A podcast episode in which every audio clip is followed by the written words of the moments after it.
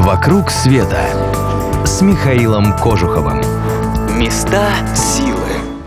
Вы слушаете радио Монте-Карло. С вами Михаил Кожухов. Здравствуйте. Скажите-ка мне, где находится Королевская португальская библиотека?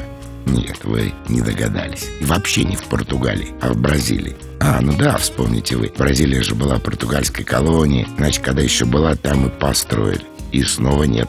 Португальскую королевскую библиотеку построили в Бразилии, конкретно в Рио, уже после провозглашения Бразилии независимости. Правил страной тогда не король, правда, а целый император Педру I. Он охотно принимал у себя беглецов с родины. Большая часть таковых уже через 5-10 лет становилась обычными бразильцами. Учитывая единство языка и культуры, это было совсем несложно. Но некоторые по-прежнему лелеяли в своем сердце далекие берега Тежу.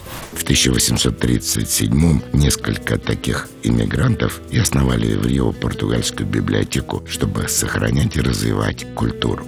Причем отцы и основатели библиотеки трогательно следили за тем, чтобы здание вышло как можно более португальским. Главным архитектором назначили Рафаэля да и Кастро – Фасад здания возвели из известняка, привезенного из Лиссабона по образу и подобию Лиссабонского монастыря Жеронимуш, одного из самых прославленных строений в Португалии. Невероятное обилие книг заполнили от пола до потолка стеллажи благородного темного дерева, украшенные богатой резьбой, сплошь закрыты все стены. В фондах библиотеки сегодня хранится более 350 тысяч томов. И это самое большое собрание книг на португальском языке за пределами Португалии.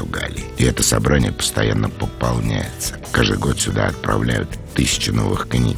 Учитывая, что Бразилия уже два столетия как независимая страна, все это кажется немножко странным. Но для бразильцев это место символ того, что в отличие от множества других колониальных народов, они не утратили связи со своими корнями. В этом месте ощущается странная ностальгия по родине, в которой никогда не были даже прадеды большинства нынешних бразильцев. Но не случайно же в португальском языке есть слово, которое в точности не переводится ни на один другой язык. Саудады.